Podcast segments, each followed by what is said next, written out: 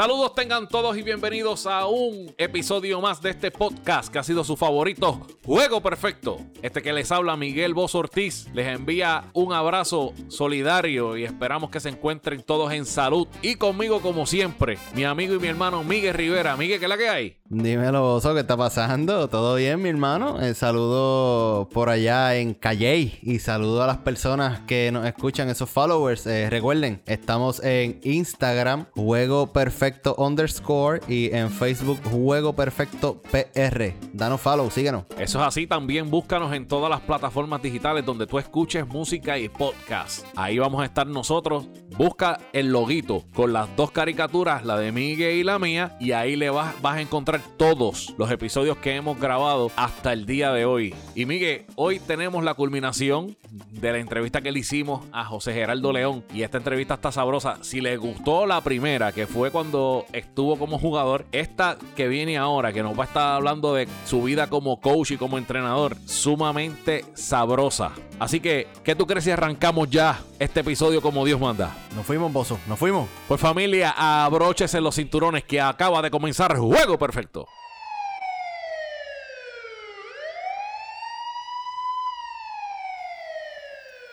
Juego Perfecto presenta El Bateo y Corrido, donde tocamos las noticias más importantes en el béisbol. Bueno, ahora sí, oficialmente saludos a todos. Acaba de comenzar un episodio más de Juego Perfecto y como siempre, arrancamos la sección con la parte de bateo y corrido. Y es que hay varias noticias muy importantes que están sonando durante esta semana. Entre ellas, esta es la más caliente. El equipo de los Blue Jays, el equipo de Toronto Blue Jays, no jugará en Toronto. Y esto luego de recibir los permisos de la ciudad de Toronto para entrenar en el estadio, el Royal Center. Recibieron la mala noticia del gobierno federal de Canadá y se negó a darle el permiso para jugar allí. Esto, el gobierno entiende que traer vuelos desde los Estados Unidos a Canadá es un poco difícil en estos momentos de la pandemia, ya que, como todo el mundo sabe, en Estados Unidos están los contagios a bot Vamos a hablar claro, el país donde más casos hay ahora mismo en el mundo después de Brasil. O sea, está, malo. Yo ah, eh, completamente entiendo lo que el gobierno de Canadá está haciendo y no entiendo por qué Estados Unidos no está haciendo lo mismo, pero cada cual con su cosa, ¿verdad? Lamentablemente han dejado que han dejado abrir las fronteras, han dejado que la gente siga viviendo como les dé la gana, no usan mascarillas, le importa muy poco tener distanciamiento social. Realmente eso es lo que ha provocado que haya tanto contagio y que los contagios sigan en aumento día tras día, día tras día. Y esto hemos visto también que sucedió, primero el equipo se vio afectado porque hubo cambios de itinerario. El equipo se supone que comenzara el 24 haciendo un home opener en contra de Tampa y lo movieron el home opener cinco días después y ahora inauguran home opener en Washington que sigue estando en el aire porque no se sabe, todavía ellos no saben, dicen que quieren jugar en Buffalo, pero vemos también casos, cuando nos vamos un poquito más personal, el caso de Freddy Freeman, que en una conferencia de prensa que tuvo, explicó su proceso durante el COVID. ¿Qué pensó? ¿Qué no pensó? ¿Cómo estuvo esa fiebre? ¿Cómo no estuvo? ¿Cómo lidió con su familia dentro de esta situación? Eh, muchos pensarían que yo no sé cómo, cómo no se quitan, ¿entiendes? Porque es fuerte, caballo.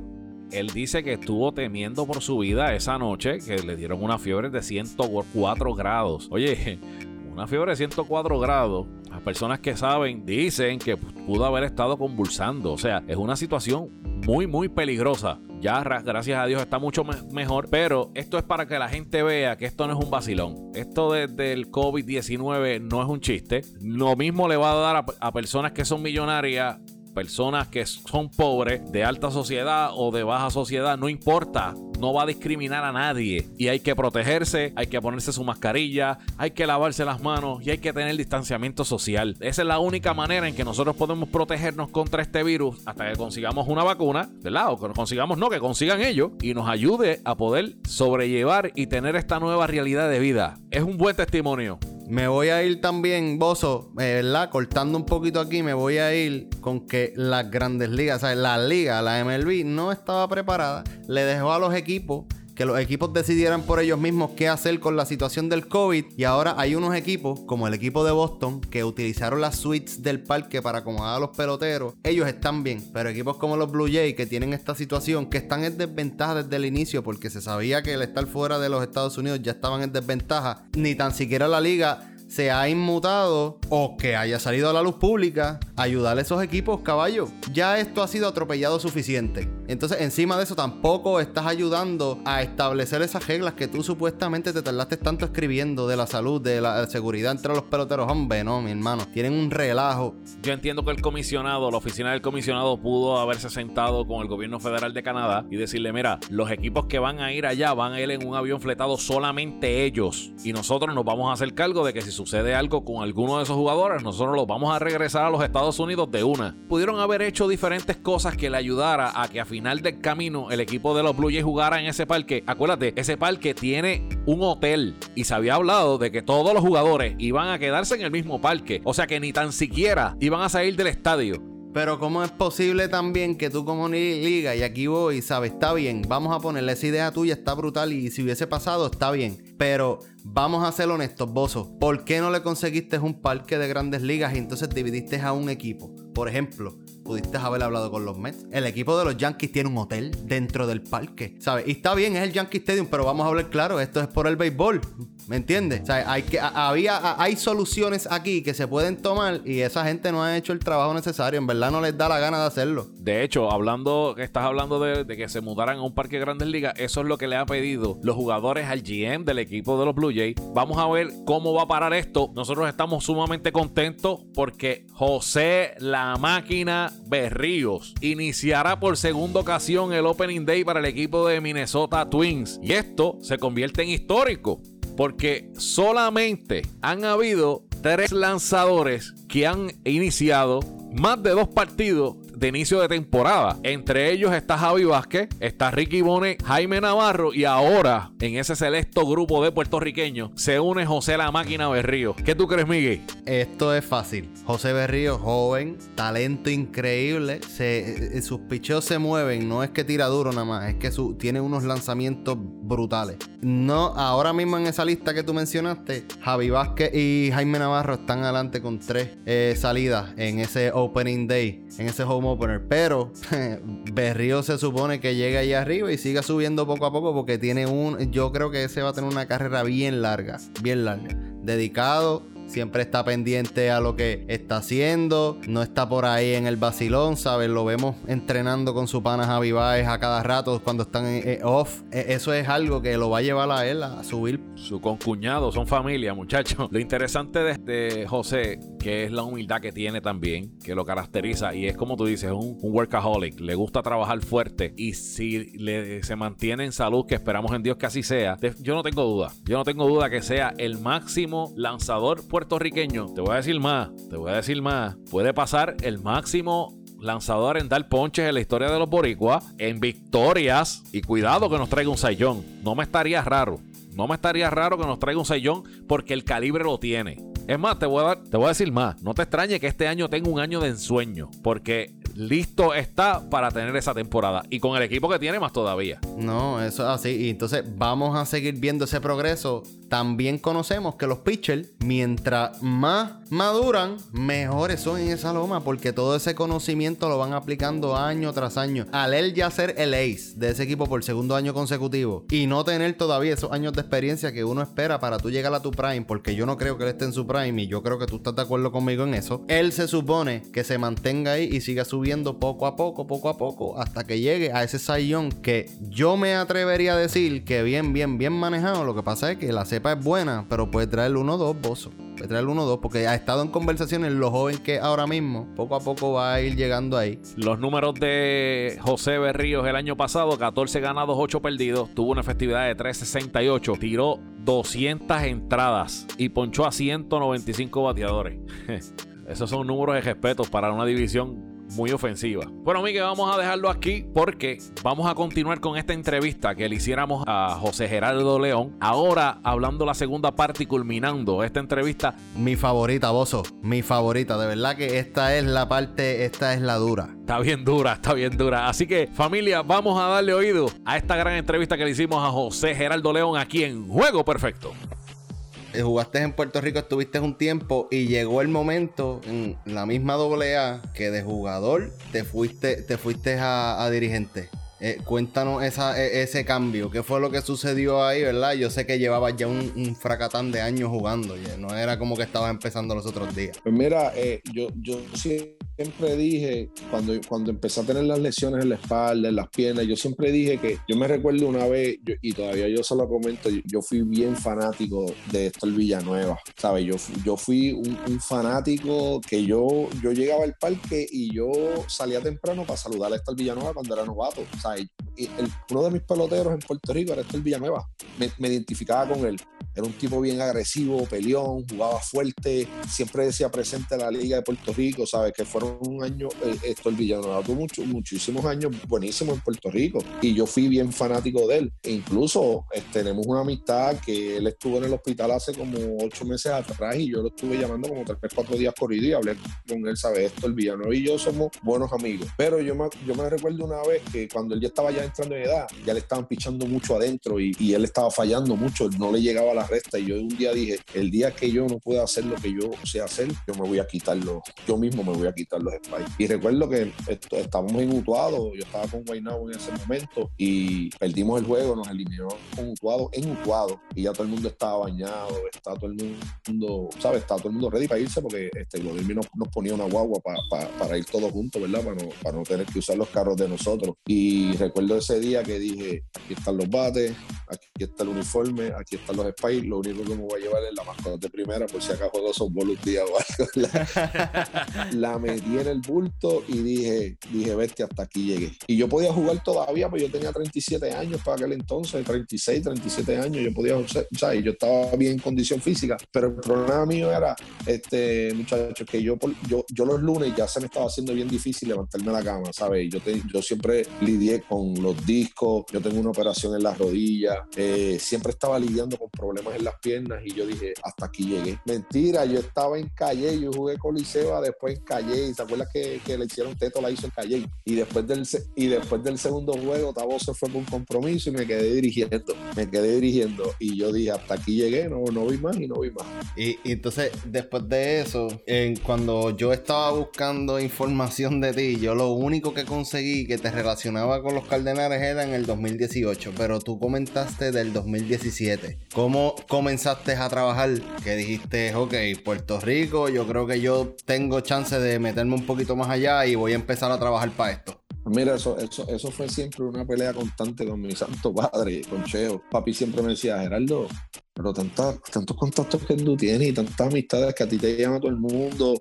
Eh, recuerdo que venían refuerzos a Puerto Rico y me decían, mira, búscame a León y siempre, ¿sabes? Extranjeros que habían jugado conmigo. Lo que pasa es que los primeros dos años yo los trabajé en, Santo Domingo. Yo estaba trabajando, yo estaba en la escuela de Gurabo trabajando como instructor de, cuando me retiré, empecé a trabajar, recuerdo que Rodríguez me contrata y Nicole cuando empiezan en la escuela de, perdón, de Gurabo, a trabajar en Gurabo, en la escuela de la Puerto Rico Baseball Academy. Y me contratan como instructor y de, y de bateo. Estaba en un showcase y, y me vio uno de los, de, los, de los jefes de San Luis y parece que preguntó, dijo, ese es, el, León. Y bajó y lo saludé, que hacía muchísimos años que yo lo veía. Y nos volvimos a encontrar. Ahora mismo esa, esa persona que yo saludé es Moisés Rodríguez, que es el asistente del gerente general de Grandes Ligas, de nosotros en San Luis, y es puertorriqueño. Ese muchacho es de Fajardo, por él nací, es criado en, en Nueva York. Estudió, ¿sabes? Estudió toda su vida, se fue como los 10 años de Puerto Rico. Y después de eso, estoy viendo el clásico y Edwin me llama, Edwin Rodríguez me llama y me dice,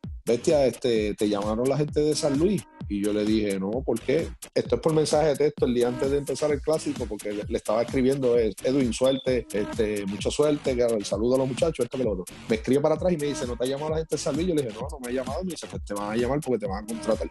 Eso fue, bien sábado en la mañana, a las 9 de la mañana me llamó Moisés. Me dijo, León, Moisés Rodríguez, ¿cómo usted está? Decidimos ahí, peleamos un ratito el, salario, estaba por debajo, bestia, de lo que yo me estaba ganando en Puerto Rico y, y colchando doble yo, estaba dirigiendo ese año las piedras y de ese equipo con 11 y 1, bestia. Y yo, ¿Fue el año que ellos ganaron? Eh, no, eso, ese año, ellos, ellos quedaron campeones, al otro año pierden con Sidra, creo que fue, y después entré yo, porque ese año que, ese año que ellos perdieron con Sidra, yo estaba en Salinas dirigiendo, yo dirigía Salinas un ratito. Pues cuando, cuando pasa eso, yo decía, me voy, no me voy, yo tengo un compromiso aquí, me, estoy ganando un dinero un poquito más por encima de lo que me ofreció, pero me senté y dije, tú sabes qué, a veces hay que perder para ganar. Yo estaba esperando esta oportunidad hace mucho y por qué no con los Cardenales. Yo había hecho una entrevista con, con Colorado y había hecho una entrevista con Houston y no me habían llamado nunca. Y dije, ¿sabes qué? Es hora de, es hora de arrancar y nada, nunca miré para atrás y mira, después de cuatro años, rápido, el tercer año me hicieron dirigente. Dos años como hitting coach en Santo Domingo, voy a Estados Unidos y me hacen dirigente rápido. Algo vieron, ¿verdad? ¿verdad? O algo hice. Oye,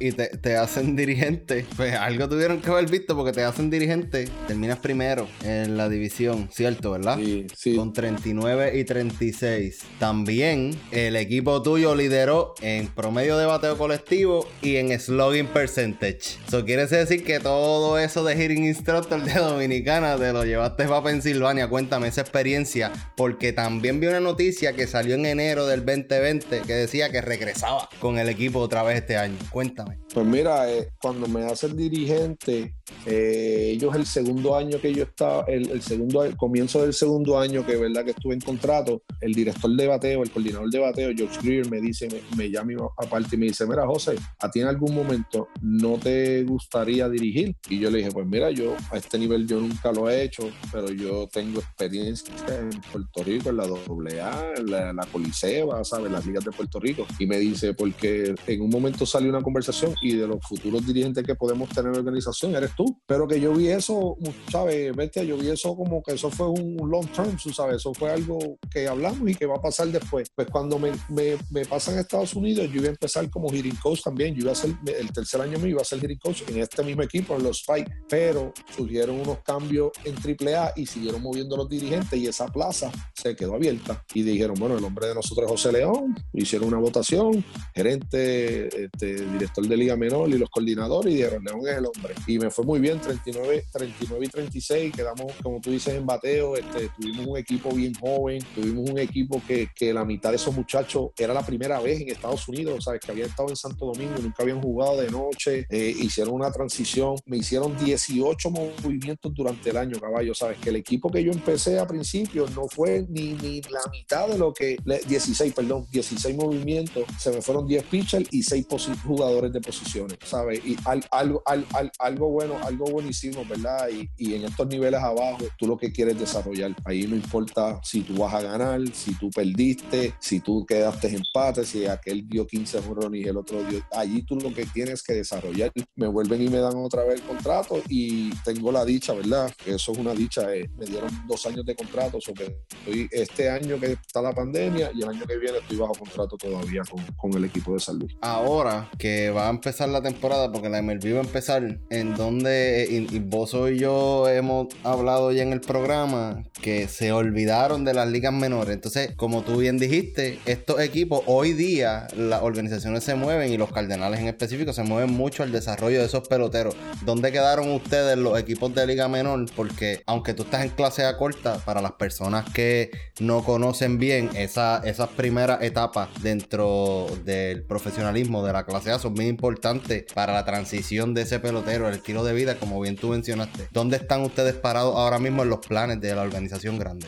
Por lo menos eh, nosotros estamos eh, como, bueno, trabajando una vez en semana. Eh, yo tengo una lista de 30 peloteros que tengo que llamar semanalmente y ver cómo están, si están bien, si están mal, qué necesitan. Eso es lo único que nosotros estamos haciendo. Estoy hablando como los Cardenales de San Luis. Hay peloteros que están entrenando, hay peloteros que no pueden, hay peloteros que están en, sitios que no hay nadie, ¿sabes? Para entrenar, por lo menos los peloteros latinos, pues este, tienen sus academias allí, ellos están entrenando, ellos están haciendo las cosas. El pelotero de Liga Menor está cubierto hasta julio 30, se le va a pagar a los peloteros de Liga Menor, por lo menos los Cardenales de San Luis. ¿Qué vaya a pasar de ahí en fuera? Todavía no sabemos. Este, tenemos una videollamada para ver qué van a hacer. El taxi squad de nosotros va a estar en Springfield. Eh, allí va a estar Roberto Espinosa, Cheo Kendo y los dos coordinadores, el, pitching coordinator y el hitting coordinator van a estar allí. Tim Lebeck y Doug Pringle van a estar en, Springfield, que eso es la doble A de más o menos una, es, Missouri. Ahí, está, ahí fue la doble A de nosotros, estuvo muchos años por ahí y van a estar ahí con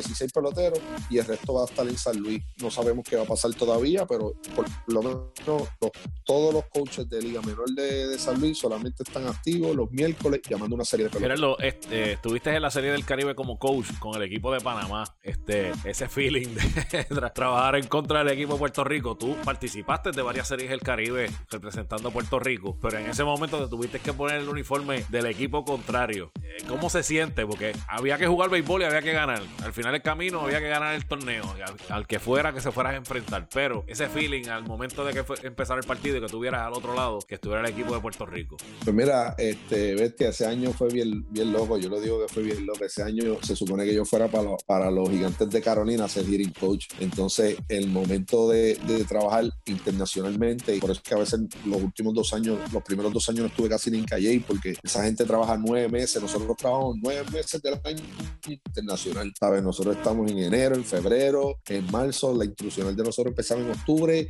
22 y terminaba en noviembre 26, el día, el día de Acción de Gracia, el 25 yo regresaba a Puerto Rico. Y le informó eso a Gil Martínez, que era el gerente general, en, todavía es el actual gerente general de Cagua, que somos buenos amigos, y le digo, Gil, este, me, van a enviar tu instruccional y llego el, 26, el 25 de noviembre, me dice, diablo, yo tengo a motorita en el Fort Lee y, voy a tener dos, dos coaches ¿qué vamos a hacer? Y yo le dije, bueno, lo que tú me digas, ¿verdad? Y me dice, pues mira, yo voy a estar de buscar a alguien y pues si tú puedes estar, pues estar, si no, pues no está. Pues anyway, terminé no estando en, en Carolina y a mitad de instruccional me encuentro a Melvin Mora. ¿Te acuerdas de Melvin Mora? Claro, compañero de equipo.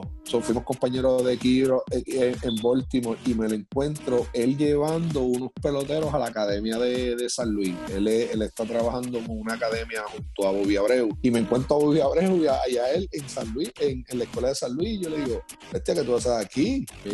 Me dice, él y yo le dije, que tú haces aquí? Yo trabajo con San Luis. Y me dice, no, y me explica que está trayendo peloteros y me dice, ¿qué va a hacer este invierno? Y yo le digo, contra Melvin, este, yo tengo algo en, en, Puerto Rico, pero yo creo que no se me va a dar porque termino tarde. Y me dice, ¿te quieres ir para Panamá? Y yo le dije, ¿cómo que para Panamá? Y me dice, van a abrir la liga en Panamá y yo voy a ser asesor de un equipo que los dueños son venezolanos y necesito un coach de confianza allí. Y yo le dije, pues si yo no me voy para Puerto Rico, yo soy el hombre. Terminé en Panamá, caballo. Termino en Panamá, el equipo de nosotros pierde, eh, al otro año el equipo gana. Yo estoy en, Estados Unidos, nosotros hacemos unos meetings en, enero y me llama Melvin Mori y me dice, caballo, yo te necesito el lunes en Panamá. Y yo le dije, diálogo, caballo, yo el lunes voy para Puerto Rico porque salgo el domingo de, aquí de Fort Lauderdale para, ah, para Puerto Rico. Y me dice, no, tú vas a salir de Fort Lauderdale para Panamá porque la Serie del Caribe nos dieron el equipo y nosotros el martes tenemos que sentarnos a confeccionar el equipo. Bestia, cuando yo llego a Panamá, yo seguí para Panamá de Lauderdale. Cuando nosotros llegamos a Panamá, nosotros teníamos cinco peloteros. Cinco peloteros que podíamos llevar. En esos peloteros estaba Manicolpa, el closer. Y confeccionamos el equipo alrededor de esos cinco peloteros. Empezamos a llamar peloteros. Nos dieron la oportunidad de traer, porque como fue, fue por invitación que nosotros fuimos por sede, porque ese año iba a ser en Venezuela y al moverse a Panamá, esa gente confeccionó la serie Caribe bestia en 15 días. Tú te parabas en el clojado y hacías así, las manos se te pintaban porque todavía, todavía estaban pintadas, el estadio estaba pintado, ¿sabes? E, eso fue, eso fue una locura. Nosotros confeccionamos el equipo ese. Cuando nosotros vamos a entregar roster el día antes de la serie del Caribe, el tipo de Venezuela se para y dice, ahí hay dos tipos venezolanos que pincharon en mi liga y no, no pueden participar. Dos pitchers, que eran los dos pitchers caballotas que nosotros teníamos, que habían empezado en Venezuela, pero como en el equipo de, de, Venezuela se había eliminado, se lo llevaron para Panamá. Y el presidente de la, de la Liga de Venezuela nos quitó esos dos pitchers. Es el día antes, llamar dos pitchers Bulu que ganamos, caballo. Ganamos por la Serie Caribe. Eh, eh, por ahí, por ahí se dice que el dios del béisbol es malo para uno y bueno para otros. Y cuando a uno le toca, papá, te toca. Y tienes que aprovechar. Yo siempre digo que el que el que sale a ganar nunca pierde. Oye, nosotros, nosotros el primer día le ganamos a Santo Domingo 3 a 2. El segundo día vamos a jugar con Puerto Rico y ganamos 5 a 3. Y nos hicieron tres carreras porque le estoy diciendo, yo, yo, yo preparé a esos muchachos y le digo, vamos a jugar con Puerto Rico. A estos muchachos no se le puede pichar así, no se le puede pichar así. No Y me recuerdo que le dejaron un picheo a Daniel Ortiz en 3 y 2, un cambio jangueo y nos las metió, nos las metió contra la pared. Que mira, estuvo así. Si nosotros hubiésemos estado jugando en el Irán Bison, hubiese volado todo aquello porque ese, ese estadio del Roscarú, ese en, en, Panamá, ese en las esquinas es súper grandísimo. Y ganamos, ganamos 5 a 3 y, y de ahí en adelante todo fue, nosotros salimos a jugar pelota sin ninguna, porque nosotros fuimos los underdogs, oye, ese equipo, si tú ponías nombre por nombre, si yo, si yo te busco la, el roster de ese equipo y te lo presento, tú vas a conocer dos, tres, cuatro tipos. Yo tengo una pregunta extra, yo estaba hablando con una persona que es fanática del show y, me, y le hice la pregunta, si tú tuvieses a una persona como tú, Geraldo, que tú le preguntarías, él me dice, ¿cómo tú, como dirigente, trabajas con la frustración de los prospectos que tú tienes en tu organización. Porque no todo es bonito y hay peloteros que lo logran, hay peloteros que no lo logran y muchas veces no se aprecia el, trabajo que hace el dirigente dentro del clubhouse. Yo, siempre he tenido una filosofía, ¿verdad? Y, yo siempre, no sé, ¿verdad? Si es una virtud, un defecto. Yo siempre me he caracterizado en tratar a mis peloteros como a mí me hubiesen gustado que me trataran mis dirigentes. Yo tuve dirigentes buenos, pero tuve muchos dirigentes malos. Pero malos, cuando te digo malos, malos. ¿Sabes qué? Racista, este, están entre, entran todas esas, todas esas variantes, ¿verdad? En, este juego. Pero yo siempre he tratado de, que, de llevar una armonía y yo tratar a mis peloteros como a mí me hubiese gustado que, que me trataran y yo entiendo que esa sea mi clave. Este, eh, como te dije ahorita, en, en, este deporte, en estos niveles bajitos, tú lo que quieres desarrollar, tú tienes que estar encima de esos muchachos, eh, comiste, traíste el uniforme, traíste el bulto. Yo soy el último que salgo en el club y tú sabes todo, bestia, todas las, oye, todos los días que yo me monto la guagua es con un guante, un par de spikes, un, casco. tú sabes que esos muchachos siempre no fallan, esos tipos siempre dejan. Que eso no falla. Y yo siempre he tratado, ¿verdad? Que, esos muchachos se sientan bien. Eh, yo los dejo jugar, pero siempre con respeto, ¿verdad? Porque es una de las cosas que se me ha hecho bien difícil a mí en, este deporte, el que me conoce sabe que José León siempre fue un tipo bien controversial, un tipo bien charlatán, un tipo que es que verdad que siempre estaba en, todos esos revoluces y a mí se me ha hecho bien difícil llevarle esa voz porque yo no, le puedo decir a un tipo, oye, no, tienes que chayar porque yo no chayaba, ¿sabes? Todas esas cosas he, tenido que aprenderlas, ¿sabes? Este, no, oye, no pelees con ese fanático porque yo era el primero que a mí me debilitaba y yo decía, mira, vete, tú sabes, yo era el primero, y tengo que lidiar con todas esas cosas. Es como, a veces yo digo que a veces yo me veo, me reflejo en los muchachos y, trato de, de, los errores que yo cometí, porque yo cometí muchos errores temprano mi carrera y lo sigo cometiendo porque soy un ser humano, ¿verdad? Tratar de siempre estar con ellos de la mano y, siempre estar ahí. Oye, caballo, yo he sabido irme a comer y, los tipos no tienen para comer. Yo les vente, siéntate a comer, ¿sabes? Este, mira, que tengo el teléfono para llamar a, mi novia y, no lo pude pagar. Toma, caballo, coge el teléfono mío y llama, ¿sabes? esas cosas, ya sabes, son cosas que yo siempre hubiese querido que fuera así para mí como pelotero y nunca lo tuve. Y porque ahora yo que estoy en este lado, que yo puedo ayudarlo a ellos, yo siempre los ayudo. Yo hubiese querido que ustedes vieran mi celular cuando yo me fui la temporada pasada. Yo tenía 26, 32 peloteros y yo tuve como 22 mensajes, caballo. Gracias, León. Gracias por ponerme a jugar. Gracias por siempre buscar la manera de meterme en el line. No, eh, siempre me ayudaste. Nunca este, me diste la espalda. Pero ellos saben que cuando León hablaba, se tenían que tranquilizar. ¿Sabes? Yo siempre lo dije, yo soy un tipo de al meeting. A mí no me gusta bargain to the players, pero cuando yo hable, me van a escuchar. Otra cosa, bestia, tienes que correr duro. A veces yo no corría. Yo ahora que estoy en este lado entiendo por qué, ¿verdad? ¿Sabes? El dirigente me decía, tienes que correr, porque si no corres, oye caballo, tú no sabes quién está los stands ahí mirándote. pero yo no, yo no, yo no entendía eso como pelotero, ¿sabes? Yo no entendía eso como pelotero. Yo no lo entendía hasta que estoy aquí, que he visto muchas cosas en los meetings como hablan de los muchachos, que a veces, a veces yo decía, diablo, esta gente hablaba de mí así. ¿Tú me entiendes? ¿Sabes? Todas esas cosas y siempre me, siempre he tenido este buen feedback del pelotero porque, como le digo, siempre estoy con él, siempre estoy de la mano, estás bien, comieron, estás bien, tienes que llegar a la casa, mira, no, pues toma, vete, llévate el carro, ¿sabes? Cosas así que, que fácil, hacerles más fácil la vida a los peloteros, que yo no soy un dirigente de que, que no, vamos a implantar respeto por esto, pero no, no, si implante respeto, pero a la misma vez ayuda. Sin duda alguna, que se sientan cómodos. Eso es lo mejor que tú puedes tener. Al final del camino, lo que pasó, te lo agradecieron. Eso es un buen líder. Eso es un buen líder y te felicito por eso, Gerardo. Oye, eh, la temporada de este año del invernal, aunque va a ser un poco atropellada, vas a estar trabajando en el equipo de los criollos de Caguas con un con pueblano, con Ramón Vázquez. Háblanos un poquito rapidito sobre eso. Pues mira, gracias a Dios, ¿verdad? Eh, Ramón, tuve el voto de confianza de Ramón otra vez, ¿verdad? Y el año pasado yo estuve allí con ellos. Este, eh, Ramón es un tipo bien, el que conoce a Ramoncito, un tipo bien recto y Ramón y yo estamos juntos desde los cinco años jugando en el mismo equipo, fuimos a las selecciones, eh, jugamos doble A juvenil, él filmó, yo filmé, eh, sabes, Ramón y yo siempre hemos estado ahí, aunque no tenemos, ¿verdad? Por la cuestión de la, de la distancia y el tiempo, pues mucho tiempo compartiendo juntos, pero siempre que él llega a Calle y siempre nos buscamos, nos escribimos, nos hablamos y, y, ha sido una bendición de, de, estar junto a él porque el que no conozca a Ramón, Ramón está bien, bien, bien, bien catalogado, ¿verdad? Ramón puede ser un futuro, puede ser uno otro de los dirigentes de Puerto Rico, porque está bien papado en esto de la analítica, el tipo sabe de pelota y lo primero que me dijo, me dijo, mira Gerardo, este, yo te quiero en el equipo, me han hablado muy bien de ti, no me tienen que hablar de ti porque yo te conozco desde los cinco años, ¿verdad? Y hemos estado juntos siempre, pero cuando uno hace el trabajo bien, muchachos, ¿verdad? Y bestia, uno hace el trabajo bien y el trabajo habla por sí solo. Y va a ser algo bien especial, este, vamos a, vamos a tener bueno, uno, uno, vamos a hacer unos movimientos bien buenos en estos días y yo creo que los criollos van,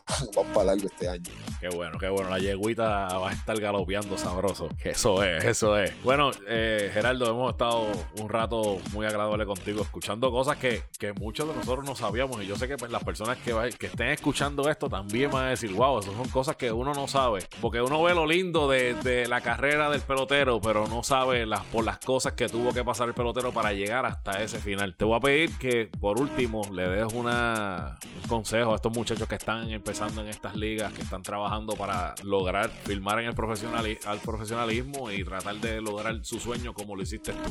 Mira, yo, el único consejo que le puedo decir, ¿verdad? Que uno, aprende de sus errores y, y, yo lo único que le puedo decir que salgan al parque diariamente a jugar como si fuera su último juego, su último día, su, última entrada, su último picheo, porque este juego es los que han jugado y ustedes que jugaron, ustedes saben que este juego tiene dos monedas y, y tú no sabes quién está en la grada, quién puede estar ahí para darle una recomendación a alguien, que esa es la persona que te va a ayudar para que tú llegues hasta donde tú quieres llegar, ¿verdad? Eh, yo lo único que le digo es que salgan a jugar fuerte, salgan a jugar duro y por lo menos nosotros tenemos esta, esta oportunidad de pasar estos conocimientos porque cuando nosotros éramos jóvenes, tú sabes, bestia, que nosotros no teníamos quien nos ayudara, que nos dijera, mira esto, corre, tira duro, haz esto, haz lo otro, ¿sabes? Nosotros no teníamos esas personas y, y ahora que nosotros estamos en este ladito acá, ¿verdad? Pues nosotros podemos pasar esos conocimientos, que salgan a jugar duro y que nunca duden de sus habilidades y que nunca, aunque la gente te diga que no, tú sigue tratando porque si tú tienes la habilidad y tú tienes la capacidad para hacerlo, tú lo vas a lograr. No importa quién te diga que no, tú sigue abriendo puertas que al final del camino tú vas a abrir la que va a ser la correcta. Perfecto, perfecto. Miguel, para terminar unas últimas palabras.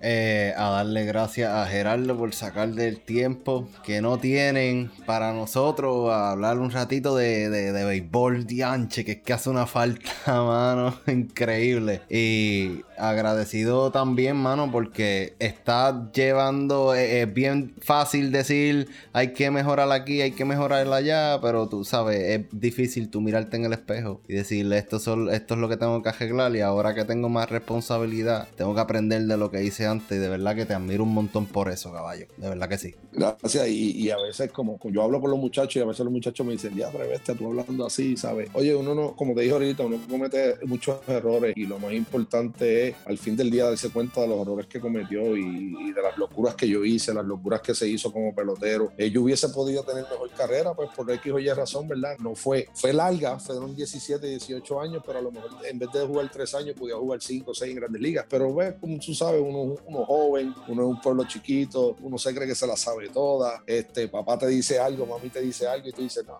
olvídate de eso, que yo estoy bien. ¿Sabes? Todas esas cosas, pero nada, no, no me arrepiento, ¿verdad? De nada y estoy bien conforme con mi carrera, estoy trabajando en una organización y, lo que siempre he dicho, siempre he llevado el, y, he representado el pueblo de Calle y donde quiera que me paro, todo el mundo sabe que es Gerardo de Calle. Eso es lo más importante.